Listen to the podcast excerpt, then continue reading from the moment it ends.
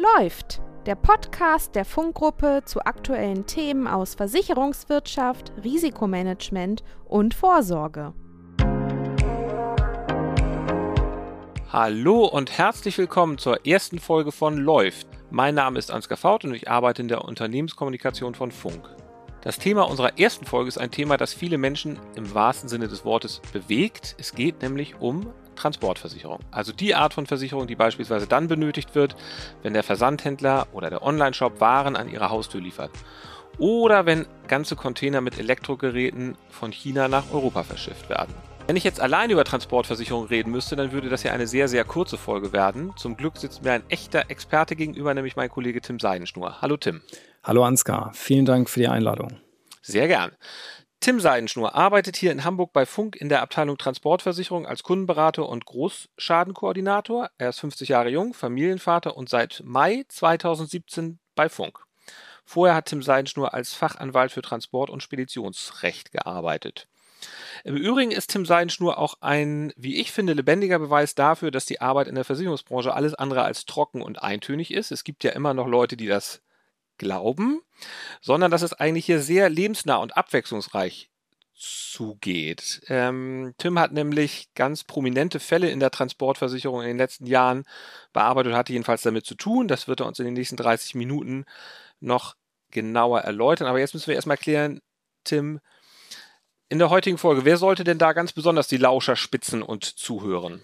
Ja, also im Endeffekt jeder, der Güter versendet und für einen Teil der Reise oder die ganze Reise die Gefahr trägt. Also das könnte zum Beispiel sein der Maschinenbauer, der eine Anlage nach China verkauft hat und ähm, dorthin liefert oder ähm, Zulieferer, Automobilindustrie oder ähm, ja letztlich auch jeder Verkehrsunternehmer, der das Risiko hat, ähm, für Fehler bei der Beförderung oder Schäden bei der Beförderung in Haftung genommen zu werden, weil Transportversicherung ist ja der Oberbegriff für die Warentransportversicherung, aber genauso für die Haftungsversicherung der Verkehrsunternehmer.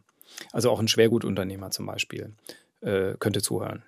Was wäre denn so ein typischer Schadenfall, bei dem eine Transportversicherung greift und bei der sie hilft? Wenn man mal bei dem äh, Maschinenbauer bleibt, ähm, nehmen wir mal an, der verschickt jetzt seine Ware, seine Maschine äh, nach China im Container und dann ist sie ja in der Regel in so einer Vakuumverbundfolie verpackt und da sind Trockenmittel drin und so weiter. Und jetzt wird die am Zielort aber aufgemacht, man schneidet diese Verbundfolie auf und es läuft komplett das Wasser raus und da ist überall Rost. Mhm. Ja. Also alles rostig. Genau. Ja, okay, gut. Okay, und dann greift die Transportversicherung. Genau, das wäre eigentlich ähm, so ein Schulbeispiel für einen in der Warenversicherung versicherten Schaden. Okay, ja. Ähm, was kostet denn so eine Versicherung? Ähm, Kann man da ein Preisschild überhaupt draufkleben oder ist das so wie ein Auto, es gibt das und das? Ähm, also man kann auch Einzeltransporte versichern und dann wird da auch eine, eine Einzelprämie für diesen Transport ausgeworfen. Was man heute in der Regel aber macht, ist was anderes. Man macht ein, eine laufende Versicherung für ein ganzes Jahr und orientiert sich dann für die Prämienfindung an einer unternehmerischen Kenngröße, wie zum Beispiel dem Umsatz. Und ähm, den nimmt man dann her und berechnet eben mithilfe eines Prämiensatzes, eines Faktors, die ähm, schlussendliche Höhe der Prämie. Mhm. Okay, sondern klar, es, wenn man überhaupt Waren transportiert, dann macht man das wahrscheinlich häufiger und ihr macht dann genau. sozusagen eine Pauschale. Genau. Habe ich so, genau. Und dieser Prämienfaktor, den du genannt hast, wie ist der? Also das hängt natürlich ein bisschen davon ab, wie das Risiko ist, was ähm, konkret befördert wird. Mhm. Aber der Prämienfaktor ist in der Regel ein Bruchteil von einem ähm, Promille, also äh, irgendwie drunter. Ne? Okay, Tim, du hattest ja gesagt, dass ähm, Transportversicherung, dass das auch die Haftungsversicherung, nicht nur die Güterversicherung, sondern auch die Haftungsversicherung umfasst. Was wäre denn bei der Haftungsversicherung ein typischer Fall? Dass der Spediteur ein Gut übernimmt, fährt los und dann kommt der LKW von der Straße ab, fährt den Graben und das Gut verrutscht. Oder beim Schwergutunternehmer, der übernimmt das zu hebende Gut, hebt es an und dann hängt es am Haken, gerät aber in Schwingung und schlägt irgendwo an. Das wären so typische Fälle. Und der weitere Ablauf ist ja dann, dass der Geschädigte als Anspruchsteller auftritt oder sein Versicherer. Und die schreiben dann den Unternehmer an und sagen, guten Tag, tut uns leid, aber wir müssen sie in die Haftung nehmen. Und in der Haftungsversicherung ist ja der Zugang eines solches, solchen Anspruchsschreibens, das ist ja der Versicherungsfall. Ne? Ab da ist der dann eingetreten und dann greift die auch. Und bei mhm. der Haftung des ähm, Frachtunternehmers oder Transportunternehmers muss man auch wissen, dass die Haftung dem Grunde nach sehr streng ist. Sie ist nämlich in der Regel verschuldensunabhängig. Also das kann aufgrund AGB auch mal ein bisschen anders sein, aber in der Regel ist es verschuldensunabhängig. Äh. Versch verschuldensunabhängig heißt, also ich als derjenige, der das transportiert, ob ich jetzt Schuld habe daran oder nicht, also auch wenn mir ein Meteorit auf die Ladung fällt, wofür ich ja nun nichts kann, muss ich trotzdem haften. Ja, also mit Meteorit hast du jetzt genau das Schulbeispiel für höhere Gewalt erwischt und da ist die Haftung ausgeschlossen. Okay. Also da haftet der Versicherungsnehmer dann nicht, aber ansonsten ist die Haftung im Transportrecht eben dem mhm. Grunde nach sehr streng und verschuldensunabhängig. Und wenn dann der Versicherungsnehmer eben in Anspruch genommen wird, dann ist es eben Aufgabe des Haftungsversicherers, sich dem anzunehmen und die Inanspruchnahme dem Kunden auch ein bisschen abzunehmen.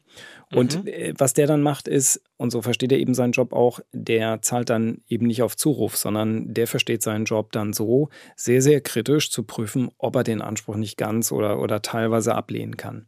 Also ob er nicht zum Beispiel ähm, gesetzliche Haftungsausschlüsse anführt, wie zum Beispiel mangelhafte Verpackung durch den mhm. Auftraggeber oder mangelhafte Ladungssicherung. Oder eben er wendet die Beschränkung der Höhe nach ein, also diese 8,33 Sonderziehungsrechte, mhm. auf die die Haftung gesetzlich beschränkt ist. Ah, kannst du das mit den Sonderziehungsrechten noch mal ein bisschen erläutern? Das hört man ja häufiger, wenn man sich mit Transportversicherungen beschäftigt. Genau, also im Gesetz steht, dass der Verkehrsunternehmer grundsätzlich mal, wenn nichts Besonderes vorliegt, der Höhe nach beschränkt haftet und man hat die Beschränkung dann orientiert an einer gewissen Anzahl an Sonderziehungsrechten. Sonderziehungsrecht ist letztlich so eine Art ja, Währungseinheit oder Rechnungsgröße. Der Wert schwankt, den kann man im Internet nachgucken. Derzeit liegt er so bei 1,2 Euro. Und festgelegt hat man die Obergrenze bei der Haftung dann auf 8,33 Sonderziehungsrechte. Und die Faustformel, mit der ich rechne, sind immer ungefähr grob 10 Euro pro Kilogramm Sendungsgewicht. Mhm. Das heißt, es macht für mich als Unternehmer eigentlich keinen Unterschied, ob ich jetzt Ferraris oder Kieselsteine transportiere, weil es ist ohnehin erstmal gedeckelt, oder? Meine Haftung? Ähm, also wenn keine Besonderheiten vorliegen, dann könnte man es so sehen, das stimmt. Ähm, ja. Jetzt gibt es natürlich zu jeder Regel auch eine Ausnahme und diese Ausnahme heißt hier Leichtfertigkeit. Wenn der Schaden nämlich auf Leichtfertigkeit beruht, dann können die Haftungsbeschränkungen entfallen. Mhm. Also dann würde der Unternehmer nämlich doch voll haften und dann macht es einen Riesenunterschied, ob ich Kieselsteine oder einen Ferrari befördere. Aber äh, bleiben wir mal beim Normalfall. Es liegt keine Leichtfertigkeit vor. Dann wäre die Haftung in der Tat beschränkt auf das gesetzlich geregelte Maß. Mhm. Und der Versicherer würde das auch einwenden und dem Anspruchsteller eben diese Haftungsbeschränkung der Höhe nach ähm, auch vorhalten. Mhm. Okay. Jetzt haben wir so über die typischen Fälle gesprochen. Was sind denn die nicht so typischen Fälle, mit denen du da mal zu tun, äh, denen du mal zu tun gehabt hast? Also der letzte war sicher der Fall der Ever Given, die da im Suezkanal in die Böschung gefahren ist, nach sechs Tagen freigeschleppt wurde und dann in Bittersee gefahren ist und dann dort ähm, von einem ägyptischen Gericht auf Antrag der Kanalbehörde arrestiert wurde. War das April 2021? Ist, ist schon wieder fast ein Jahr her. Ja, ne? genau. Ja. Aber es ist noch sehr, es ist, es ist auch mir noch sehr präsent. Dieser, der, der Containerschiff, der da auf einmal so quer lag im Suezkanal. Genau, und das Querliegen, das war ja noch gar nicht das eigentliche Problem, sondern dass eben dann ähm, von der ägyptischen Kanalbehörde relativ rustikal ein Betrag von 900 Millionen US-Dollar gefordert wurde, ähm, wo, glaube ich, allein 300 Millionen drin waren für angeblich eine Rufschädigung. Und ähm, dann hat man da einfach mal fast ein Vierteljahr ein Schiff äh, arrestiert, äh, eins der größten Containerschiffe der Welt mit, ich weiß nicht, 20.000 Containern an Bord und, und vielen tausend Empfängern in Europa, die auf die Sendung warten. Also das war schon heftig. Damit hattest du dann bei Funk zu tun? Äh, wir hatten so viele Fälle, dass wir eine Excel-Liste anlegen mussten äh, über die ganzen äh, Verzögerungen. Ah ja, okay, gut. Und was war das dann so ein Gefühl, wenn du dann abends die Tagesschau geguckt hast und dann ist da das, womit du dich den ganzen Tag beschäftigt hast, äh, auf einmal und dann ja, das war natürlich ein komisches Gefühl. Man sah da, sitzt im Feierabend und sieht da seine Akten quasi schlimmer werden. Ähm, das ist natürlich schon, ja, ja. unangenehm. Okay. Na gut, ja, das ist dann bestimmt mal ähm, was anderes. Hast du noch andere außergewöhnlichen Fälle, von denen du erzählen kannst? Äh, da fällt mir der Fall der Hanjin-Insolvenz ein. Ich meine, das war August 2016. Da ist die Firma Hanjin als damals, glaube ich, drittgrößte Reederei der Welt in Insolvenz gegangen. Und das hatte natürlich zur Folge, dass ziemlich viele Sendungen ähm, hängen geblieben sind. Denn ähm, die ganzen Nachunternehmer hatten einfach Sorge, von der Firma Hanjin kein Entgelt mehr zu bekommen und wollten für die nicht mehr tätig sein. Jetzt hatten natürlich viele Absender sich einen Spediteur genommen und und zwar zu festen Kosten, diesen beauftragt, ähm, die Sendung von A nach B zu bringen. Und das Weiterbefördern der Sendung hat aber den Spediteuren erstmal hohe Mehrkosten verursacht. Da mussten Container ausgeladen werden, neue Container eingeladen werden, äh, neue Nachunternehmer eingeschaltet werden. Und dann sind die Spediteure leider hergegangen und haben ihren Auftraggebern eingeredet, entgegen dieser Vereinbarung über feste Kosten, dass die diese Mehrkosten tragen müssen. Und ähm, viele Absender sind darauf, ja, ich sag mal, reingefallen, haben das auch gemacht und haben dann diese Mehrkosten als Vermögensschaden äh, zur Warentransportversicherung angemeldet. Und das war dann ein ziemlicher Kampf mit den Versicherern, das gedeckt zu bekommen, weil die Versicherer meinten, dass die Voraussetzungen für die Deckung nicht gegeben wären. Das war nämlich im Wesentlichen, dass die Beförderer diesen Schaden zu vertreten haben. Und ja, am Ende des Tages konnten wir uns da durchsetzen. Die hatten das zu vertreten. Mhm. Jetzt haben wir so viel über Schiffe geredet, aber Transportversicherung ist ja immer zu Lande, zu Wasser und in der Luft. Also sagen wir mal Lkw, Containerschiffe und Flugzeuge oder wie ist das? Gel gelten dann jeweils die gleichen gesetzlichen Bestimmungen? Ähm, nein, das, das Frachtrecht, ähm, das richtet sich schon danach, äh, meistens jedenfalls, mit welchem Beförderungsmittel ähm, befördert wird und auch, ob es grenzüberschreitend ist oder nicht. Also wir haben zum Beispiel das ähm, deutsche Frachtrecht, das gilt grundsätzlich mal für alle Beförderungen innerhalb Deutschlands. Ähm, wenn man dann aber zum Beispiel grenzüberschreitend fliegt, dann gilt wieder was anderes. Ne? Dann gilt in dem Fall dann entweder das Montrealer Übereinkommen oder noch das alte Warschauer Übereinkommen. Und genauso ist es dann auch im, ähm, im Seeverkehr und im Bahnverkehr. Da hat man dann jeweils spezielle Rechtsordnungen, die ähm, das Transportrecht eben besonders regeln. Mhm. Okay. Transportversicherung Logistik, dieses ganze Thema ist ja sehr international. Es wird ja heutzutage von Asien nach Europa, von Europa nach Australien, mhm. von den USA nach was weiß ich wohin äh, geliefert. Wie ist das denn mit der, deinen Kunden, die ja wahrscheinlich häufig sehr international sind? Wie kannst du denen denn eine Absicherung für einen Transport in alle Länder dieser Erde bieten? Ja, das ist tatsächlich auch gar nicht so einfach. Es ist genau genommen sogar eine Herausforderung. Ähm, aber vielleicht zunächst mal einen Schritt zurück. Also solange man äh, etwas versichert, was sich irgendwo in Europa befindet, ist das alles kein Problem. Da haben wir ja die Dienstleistungsfreiheit, also Freedom of Service und das können wir alles mit einem hier ansässigen Versicherer ohne Probleme machen. Ähm, Anders sieht es natürlich aus, wenn man Risiken absichern will, die in anderen Ländern belegen sind. Also wenn es zum Beispiel um einen Inlandstransport in China geht, der also von, einem, von einer Produktionsstätte, die ein Hersteller hier dort in China hat, wenn er davon dort auch einen chinesischen Kunden beliefern will und diesen Transport absichern will, da, da ist es halt so, dass China sich selbst Regeln gegeben hat, wie viele andere Länder auch, und sagt, wer hier ein hier belegenes Risiko versichern will, der muss hier auch mit, als Versicherer ansässig sein und zugelassen sein. Dahinter stecken sicherlich teilweise auch rein fiskalische Interessen, weil die natürlich dann dort auch äh, Steuern und Abgaben leisten. Aber äh, wenn man also dann dort ein Risiko hat und versichern will und würde das von hier aus machen, wäre das nicht compliant. Es würde nämlich eben diesen nationalen ausländischen Regeln widersprechen. Und das sollte man auch unbedingt ernst nehmen und Funk nimmt das auch sehr ernst, weil es äh, in der Vergangenheit bei anderen äh, Versicherern schon durchaus Probleme gegeben hat, wo dann plötzlich der Geschäftsführer eines Versicherungsnehmers an irgendeinem Flughafen verhaftet wird, weil da noch Fragen offen waren zu einer Regulierungszahlung dorthin. Ja, also und Funk kann das eben bereitstellen, weil wir ein sehr starkes Netzwerk haben, die sogenannte Funk Alliance. Und mit deren Partnerbüros können wir dann auch im Ausland eben äh, dort lokale Policen installieren. Funk Alliance ist ein sehr wichtiger Punkt. Danke, dass du das ansprichst. Wer jetzt genauer wissen will, wo die Funk Alliance überall auf dem Globus aktiv ist, was die Funk Alliance genau macht, dem empfehle ich einen Blick auf unsere Webseite www.funk-gruppe.de. Tim, du bist jetzt ja Jurist und kennst dich gut mit Paragraphen aus. Was muss man in deinem Job denn noch wissen? Worauf kommt es denn da noch an? Der Referent von der Fortbildung hat mal gesagt, ähm, Transportrecht, das ist eigentlich die Kunst, ähm, dreimal ganz schlecht kopierte und noch zweimal gefaxte äh, Transportpapiere zu verstehen. Ich finde, da ist eine ganze Menge Wahrheit dran. Ähm, es hilft einfach ungemein in dem Job, wenn man ähm, weiß, wie so ein Sendungsweg ist, wie die Güter vom Versanddepot über ein Umschlaglager zum Empfangsdepot laufen zum Beispiel. Hast du die mal selber angeguckt, diese Umschlaglager? Ja, also ich habe solche Umschlaglager sehen können. Ich habe auch mal äh, so ein großes Zentralhub, also Hauptumschlagsbetrieb auf einer Stückgutkooperation sehen können, wo so sternförmig aus ganz Deutschland die Sendungen äh, meist sehr spät am Tag zusammenkommen und dann in aller Eile auf ganz viele Tore umgeschlagen werden zum Beispiel. Tim, wie ist das denn? Wie läuft denn eigentlich so ein Transport von vorne bis hinten ab? Kannst du das einmal erläutern?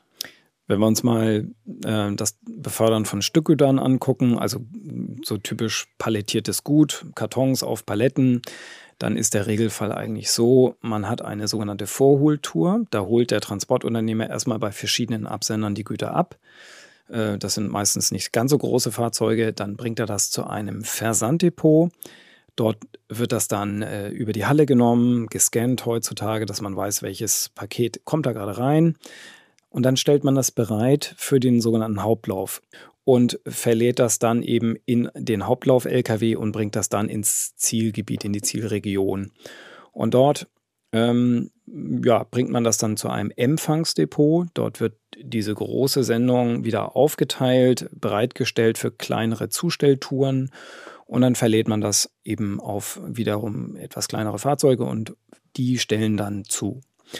Und ähm, wenn man sich diesen Ablauf auch so äh, mal vor Augen führt, dann merkt man auch, beim Stückguttransport, da werden die Güter natürlich relativ häufig umgeschlagen oder angefasst. Und das sind auch die Vorgänge, die schadensträchtig sind. Wenn ein Gut erstmal äh, gut gesichert im LKW steht, dann passiert dem in der Regel da nicht so viel. Ähm, das ist dann auch egal, ob der LKW 100 Kilometer fährt oder, oder vielleicht 700 Kilometer. Mhm. Das macht es nicht schlimmer, aber die Umschlagsprozesse. Also die sind es, bei denen dann so ein Gut kippen kann oder beschädigt wird oder was. Das kann man sich vorstellen, das stimmt. Ja. Jetzt ist Funk ja ein Makler und kein Versicherer. Was bringt es denn eigentlich für die Kunden, mit ihrem Transportgeschäft zu dir als Makler zu kommen und nicht sich direkt einen Versicherer zu suchen?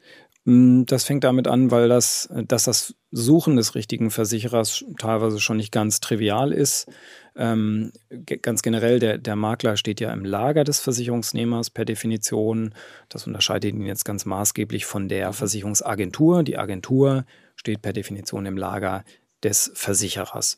Und da kommen letztlich auch so ein bisschen kaufmännische Interessen aufeinander und manchmal auch gegeneinander. Und der Makler ist eben dann umfassender Partner des, des Versicherungsnehmers und hilft ihm, erstmal die Risiken alle zu erkennen. Mhm. Ähm, wie, wie, wie sie, wo, wodurch zeichnet sich diese Risikoanalyse aus? Ähm, das ist so ein bisschen das, was ich vorhin gesagt habe. Wenn man weiß, wie die Abläufe sind in, einem, in einer bestimmten Branche, zum Beispiel in der Branche Transport, dann kann man eben die Risiken des mhm. Kunden erkennen. Man kann sehen, welche Gefahren drohen ihm, wenn er die Güter jetzt von A nach B schickt, bei den Incoterms zum Beispiel, die er vereinbart hat. Oder wir denken jetzt nochmal an die Verkehrsunternehmer und Schwergutunternehmer. Welche Haftungsrisiken drohen denen, wenn sie jetzt diese Tätigkeit aufnehmen gegen Entgelt? Mhm. Ähm, so, und wenn man das erkennt, dann kann man eben das Risiko analysieren, eine passende Deckung dafür äh, bereitstellen, empfehlen, sie dann auch mit dem Versicherer verhandeln. Funk hat seine eigenen Wordings mhm. gegenüber den Versicherern. Und ähm, ja, das setzt mhm. sich dann sofort bis in die Schadensbearbeitung, wo man den Kunden gegenüber dem Versicherer vertritt, wenn der mal meint, es sei nicht mhm. gedeckt zum Beispiel. Die Risikoanalyse kommt vor dem Versicherungsvertrag.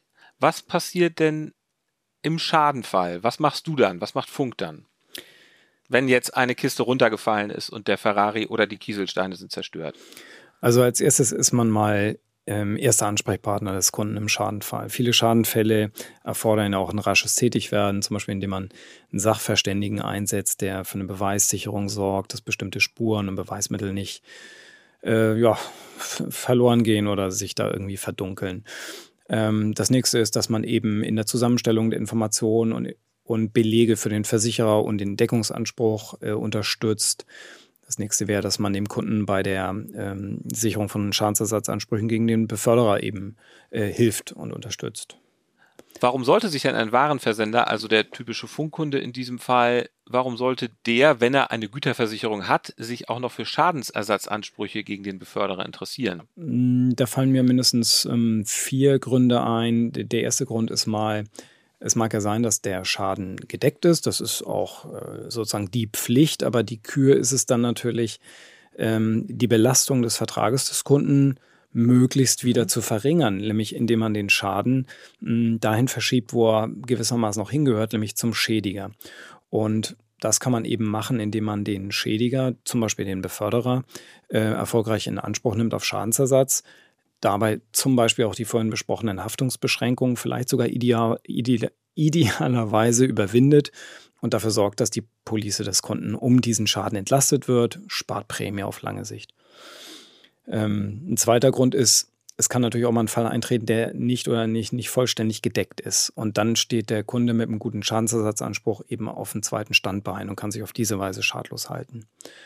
Ähm, dritter Vorteil, sich für Schadensersatz zu interessieren, ist auch, und das ist jetzt weniger ein rechtlicher Aspekt, aber rein faktisch eben, wenn der Versicherer in einem objektiv wirklich mal kniffligen ähm, Versicherungsfall ähm, noch so ein bisschen am Überlegen ist, ob er regulieren soll. Und er schielt dann schon auf den möglichen Regress gegen den Verursacher und sieht, das kann ich mit einem Anspruch schreiben, äh, kann ich da Schadensersatz äh, erhalten, dann erleichtert das manchmal ungemein äh, die Deckung mhm. von kniffligen Fällen. Ne? Die, ja, das ist dann weniger rechtlich, aber es ist einfach faktisch ein Vorteil. Äh, du hast am Anfang gesagt, vier, waren das jetzt vier? Äh, nee, das waren drei. Was war der vierte Grund? Achso, ja, äh, nicht selten haben Versicherungsnehmer eine Selbstbeteiligung. Das ist ja durchaus üblich. Und in Höhe der Selbstbeteiligung zahlt der Versicherer dann natürlich nicht, ist ja so vereinbart. Das ist auch der Sinn der Selbstbeteiligung. Und ähm, wenn jetzt aber ein Versicherungsnehmer eben ähm, seine Beweise und den Sachverhalt gut gesichert hat, dann kann er sich über einen Schadensersatzanspruch gegen den Beförderer zumindest mal in Höhe seiner Selbstbeteiligung eben doch schadlos halten was er ohne ähm, Schadensersatzansprüche oder deren Geltendmachung eben äh, nicht, nicht könnte. Er wird sich nicht entlasten. Und von daher ist das auch ein vierter Vorteil für solche Fälle, wo die Selbstbeteiligung ähm, besteht, weil er dann eben in genau der Höhe äh, über die Schiene Schadensersatz von seinem Beförderer äh, entschädigt wird. Und wie hilft Funk dann dem Kunden beim Durchsetzen dieser Ansprüche? Also wie vorhin gesagt, das fängt schon damit an, dass man sehr rechtzeitig, sehr schnell äh, unterstützt bei der Beweissicherung, dass man zum Beispiel einen Gutachter einsetzt, dass man den Gutachter manchmal auch auf bestimmte Punkte hinweist, die er dann bitte besonders berücksichtigt. Es geht dann weiter, dass man dem Kunden empfiehlt, eben die richtigen Schritte einzuleiten, wie eine Haftbehaltung an den Beförderer oder manchmal ähm, jetzt im Luftrecht zum Beispiel kann so eine Schadensanzeige an den Luftbeförderer sogar äh, eine Ausschlussfrist wahren dass man ähm, äh, ja, auf Verjährungsfristen hinweist beispielsweise okay, und dergleichen. Verstehe. Das ist jetzt sozusagen die Gegenwart, dein tägliches Geschäft.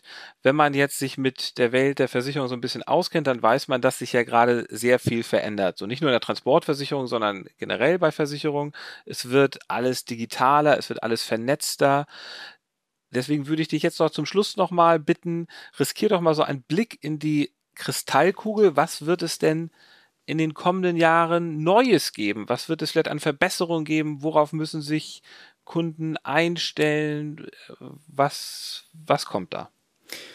Äh, also da ist Funk, ähm, und das finde ich auch wirklich ziemlich gut, ähm, da sind die sehr aufmerksam und ähm, beobachten solche Entwicklungen. Ähm, ich habe selber an so einem Kurs teilnehmen können, so, so eine Art firmeninterner Fortbildung, wo man uns ähm, in Kontakt gebracht hat mit äh, hochinteressanten Startups in Berlin zum Beispiel, ähm, die so ein bisschen berichtet, die also an der Front gearbeitet haben. Da waren Startups dabei, die zum Beispiel sich mit Sensorik und dem Aufbau von Datenbanken befasst haben. Und das ist hochspannend. Man kann natürlich einen Container vollpacken heutzutage mit Sensorik über Feuchtigkeit, äh, G-Kräfte, also Erschütterung, Temperatur, ähm, auch Position. Mhm. Und kann das letztlich in Echtzeit auslesen. Und ähm, die, die einzelnen Daten eines einzelnen Containers, die sagen einem vielleicht noch nicht besonders viel, aber aus Sicht der Versicherer und vor allen Dingen auch der Rückversicherer, wo ja alles zusammenläuft an Informationen, da entsteht dann natürlich ein sagenhaft aussagekräftiges Bild. Von daher meine ich, dass Sensorik und Internet der Dinge ähm, ein Riesenthema sein wird und wahrscheinlich wird die Entwicklung auch noch beschleunigt zunehmen. Ähm, ein anderes Beispiel ist meines Erachtens die künstliche Intelligenz mhm. beim, äh, bei der Schadensbearbeitung. Also ich habe mhm. da eine Fortbildung gehört von einem Versicherer, der davon erzählt hat, dass Kunden mit, mit einer Videokamera, also ihrem Handy, filmend um ihr beschädigtes Auto gehen und die Software erkennt ähm, das, das Ausmaß der Schäden und löst dann praktisch zeitgleich die, die, die Regulierung an den Kunden aus. Also das ist natürlich beachtlich. Und ich denke, künstliche Intelligenz wird sich eben auch in dem Bereich ähm, äh, etablieren und, und vielleicht sogar durchsetzen. Ähm, ja, und wenn man noch ein drittes ähm, finden will, ähm, ich denke, Plattformökonomie ist ein Stichwort. Also darunter versteht man ja ein Konzept, wo ein Plattformbetreiber verschiedene Marktteilnehmer zusammenbringt, insbesondere Nachfrager und Anbieter und dann aber über Netzwerkeffekte so groß wird, dass man an dieser Plattform kaum noch vorbeikommt. Und das ist natürlich auch ein spannendes Thema. Und man kann das ja nicht nur wie Amazon im Bereich Handel machen, man kann es ja auch in andere Wirtschaftsbereiche übertragen, wie zum Beispiel die Dienstleistung. Also ich denke auch, dass das äh, ein Zukunftsthema ist. Das hört sich also so an, als würde dein Job in jedem Fall sehr, sehr spannend bleiben. Das hoffe ich, ja. Sehr gut. Gut, Tim, jetzt sind wir fast am Ende dieses Podcasts angelangt. Ich kann dich aber nicht entlassen, ohne dir noch fünf Fragen zu stellen, zu, mit denen wir dich etwas persönlich etwas mhm. besser kennenlernen wollen. Das Persönliche spielt bei Funk ja auch eine große Rolle. Das Familienunternehmen, persönliche Beratung steht im Vordergrund. Deswegen, wenn du bereit bist, stell dir fünf Fragen. Ja. Du darfst sie kurz, knapp und aussagekräftig beantworten. Okay. Wie beginnt für dich ein guter Arbeitstag? Äh, mit einem guten Espresso, auf jeden Fall. Selbst gemacht oder gekauft? Selbst gemacht. Ah, okay, gut. Das zählt jetzt aber nur als eine Frage. Okay. Welche Rolle spielt Sport in deinem Leben? Ähm, eine große. Ich mache sehr gerne Sport, spiele gerne Tennis, ich spiele gerne und viel Inline-Hockey. Ja, und ein bisschen Fitness vielleicht. Dein letzter Urlaub hat dich wohin geführt? Ähm, vor ein paar Wochen in den Harz zum Downhill-Biken. Aha. Welche App auf deinem Handy nutzt du am häufigsten? Ähm, WhatsApp würde ich sagen. Stimmt das? Ja. WhatsApp. WhatsApp, okay, genau, okay, ja. Was ist schöner, Weser oder Elbe? Ähm, bin an der Elbe geboren, ähm, wohne an der Weser. Ähm, das ist eine gemeine Frage. Ich finde beides sehr schön. Ich kann mich nicht entscheiden und, und arbeitest aber ja in Hamburg, aber du pendelst ja von zwischen Bremen und Hamburg. Ne? Ja, genau. Außer jetzt in Corona-Zeiten. Da sieht das etwas anders aus mit dem Pendeln. Gut, das waren die fünf Fragen, mit denen wir dich persönlich etwas besser kennengelernt haben. Dann sage ich an dieser Stelle ganz herzlichen Dank für die spannenden Insights in das Thema Transportversicherung. Danke auch für die Einladung, Ansgar. Hat Spaß gemacht. Und an die Hörerinnen und Hörer, vielen Dank auch an Sie fürs Dabeisein beim Podcast von Funk und bis zum nächsten Mal.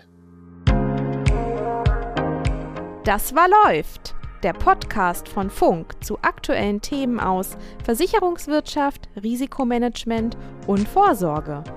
Vielen Dank fürs Zuhören. Wenn Sie Fragen, Anmerkungen oder Themenwünsche haben, dann schreiben Sie gern eine Mail an podcast.funk-gruppe.de.